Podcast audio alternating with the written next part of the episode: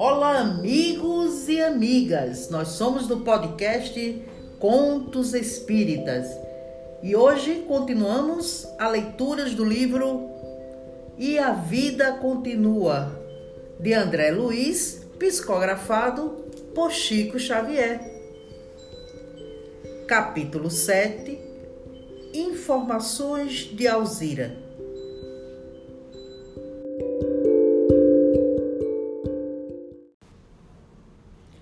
Conversemos. Convidou a nova amiga. Receosa ante os serviços de vigilância, manifestava a intenção de despistar. Dispunha-se a todo custo demonstrar naturalidade, temendo que alguém pudesse haver assinalado o choque da companheira. Fantine compreendeu e esmerou-se a coadjuvá-la. Pretendendo ignorar a lividez com que a senhora Serpa os ouvia, fez as apresentações com aparente serenidade. Sou Alzira Campos e moro em São Paulo. Deu o endereço, reportou-se à família, caracterizou o bairro em que residia e adiantou. Desde que caí em casa, trouxeram-me desacortada para esse hospital. E pelas contas que faço, há quase dois meses espero alta. Estabeleceu-se o diálogo entre ela e Ernesto, enquanto Evelina se reasserenava lentamente. A senhora já se sente restabelecida? Completamente. Já travou relações com alguma autoridade que lhe possa orientar com indicações precisas quanto ao futuro? Sim, a irmã Letícia me assistiu de início nos banhos medicinais e avisou ontem que não estava longe e que me seria possível decidir relativamente a permanecer aqui ou não. Que terá ela desejado dizer com esse permanecer aqui ou não? Realmente, sabendo-se quanto anseio voltar a casa, muito me encabulei ao receber-lhe esses apontamentos. E nada mais indagou? Sim, roguei mais claras instruções, pedi minudências. Ela, contudo, apenas me disse de forma gentil: Você compreenderá melhor mais tarde. A senhora não acredita que estamos numa organização de saúde mental, num asilo de loucos?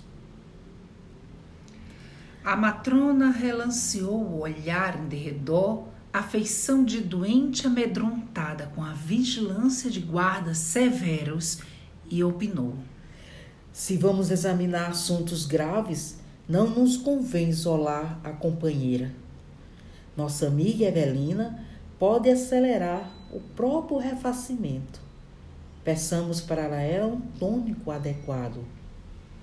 Conjugando ação à palavra, premiu o diminuto botão que se incrustava à mesa e surgiu um rapaz de serviço, diligenciando saber em que lhes poderia ser útil.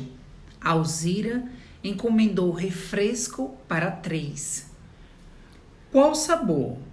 Maçã, por gentileza. No mátimo, o portador trazia três taças com róseo líquido aromatizado em safirina bandeja. Este, a meu ver, é o melhor refrigerante que encontrei aqui. Até agora, porque tem pretensões a ser sedativo. Avisou a dama quando se viram de novo a sós. Evelina sorveu o gole avidamente, com a impressão de haver bebido um néctar mais vaporoso que líquido. O inesperado reconstituinte revigorava-lhe as forças, ao mesmo tempo em que lhe reacomodava os pensamentos. Estou melhor. Ah, graças a Deus! Alzira sorriu e confirmou a disposição de palestrar, dando aos amigos todos os esclarecimentos que se lhe fizessem possíveis. Fantine segredou. Ah, voltando ao assunto, não considera a senhora que nós estamos sobre assistência especializada do ponto de vista da mente, quero dizer. Também pensei nisso. Note que sentimos aqui de pensamento mais leve e cabeça sempre mais clara por dentro. As ideias fluem com tanta ligeireza e espontaneidade que parece tomar corpo junto de nós.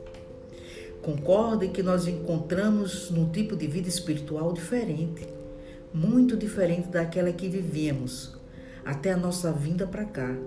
Apesar disso, porém, não creio que estejamos nós num manicômio. Certamente já sabe que estamos rodeados por uma cidade muito intensa. Residências, escolas, instituições, templos, indústrias, veículos, entretenimentos públicos. Que? É como lhe digo, isto aqui é uma cidade relativamente grande, nada menos de 100 mil habitantes, e ao que dizem, com uma administração das melhores. A senhora já conseguiu alguma experiência lá fora? Já se afastou alguma vez desses muros? Sim, na semana passada obtive permissão para visitar uma família que não conhecia, acompanhando duas amigas. Até agora, essa foi a única vez em que me ausentei do hospital. E posso afirmar que a excursão foi realmente deliciosa. Com quanto pasmo de que me vi tomada ao fim do passeio. E que viu? A, a quem viu? Não se aflijam, vocês conheceram tudo ao seu tempo. A cidade é linda, uma espécie de vale de edifício, com que talhados em jade, cristal e lápis azulado. Arquitetura original, praças encantadoras, remarcadas de jardins. Creiam vocês que caminhei fascinada de rua em rua.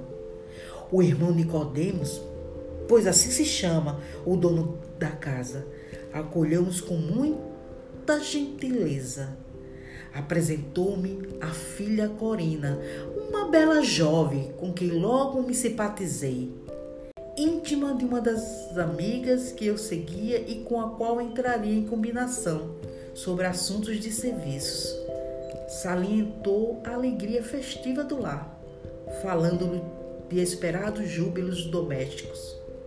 Mostrou-nos os lustres novos, as telas e os vasos soberbos. Tudo seguia num crescente dose surpresa para mim. Quando surgiu a bomba, achávamos no terraço admirando um canteiro de jasmim suspenso, quando ouvimos um sonho de amor de Licite tocado ao piano. Corina informou-nos que o pai dedilhava o instrumento com grande maestria. Enterneci-me de tal gentileza e de tal modo que manifestei o desejo de ouvi-lo mais de perto. A nossa anfitriã conduziu-nos de imediato à sala de música. E foi um deslumbramento. O irmão Nicodemos, absorto, revelava-se num mundo de alegrias profundas que se lhe irradiavam da vida interior. Em forma de melodia, das notáveis melodias que se sucediam umas às outras. Em dado momento, apontei. Ele parece mergulhado num longo êxtase. Toca como quem ora. Ao que a filha respondeu. Estamos efetivamente muito felizes. Minha mãe, ao que sabemos, deverá chegar nesta semana. Que bom! Ela está vindo de viagem? Perguntei a ela com a maior naturalidade. A moça me esclareceu. Minha mãe virá da terra. Quando ouvi isso, experimentei horrível choque, como se acabasse de receber uma punhalada no peito. Faltou-me ar. Entrei desprevenida no terrível crise de angústia. A simples ideia de que nos situávamos em lugar fora do mundo que sempre conheci me fazia voltar às dores anginosas que deste muito tempo não registrava. Corina me entendeu sem palavras e trouxe um calmante.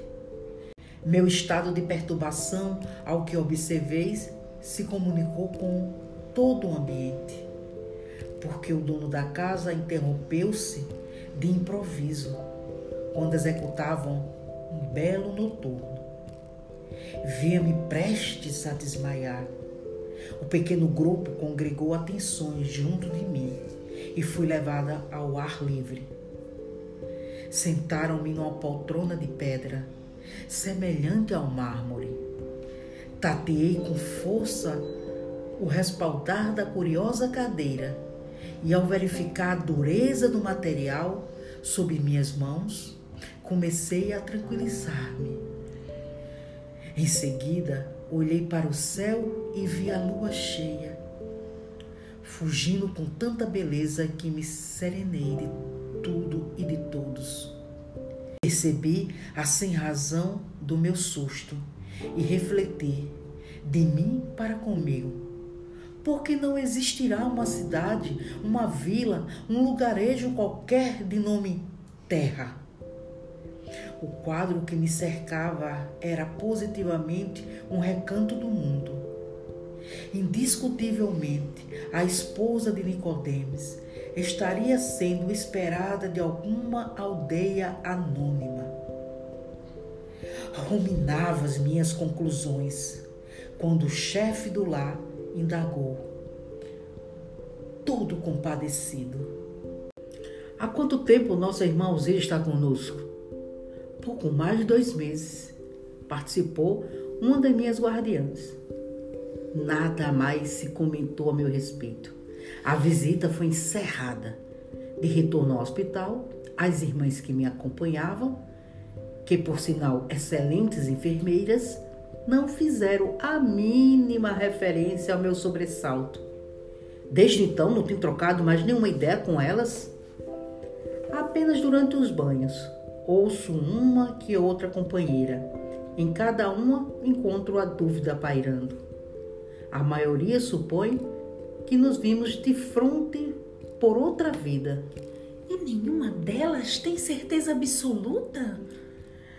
Unicamente a senhora Tamborini.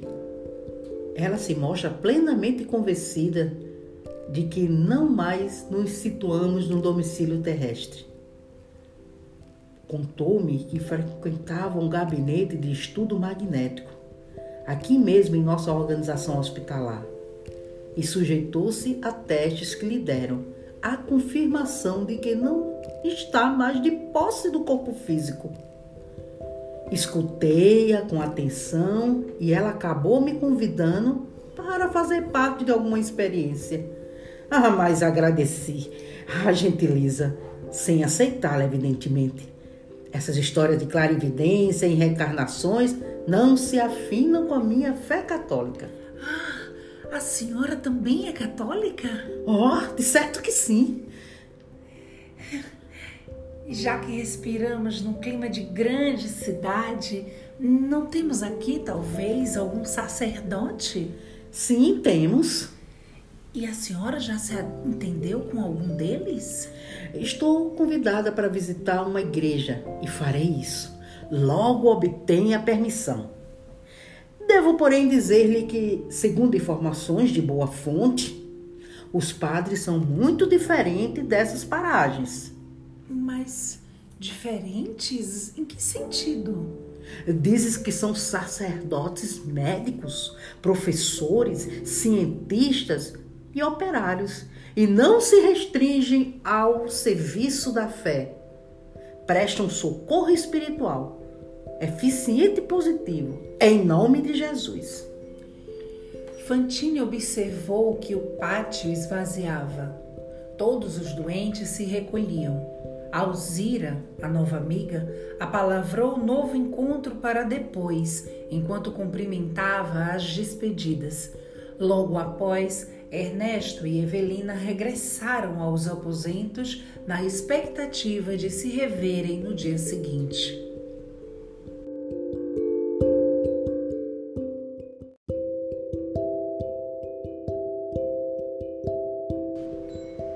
Esse foi mais um episódio do livro E a Vida Continua.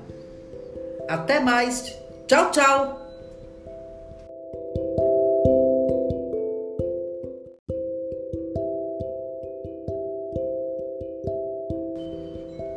Olá, amigos e amigas. Nós somos do podcast Contos Espíritas e hoje continuamos a leituras do livro e a Vida Continua, de André Luiz, psicografado por Chico Xavier.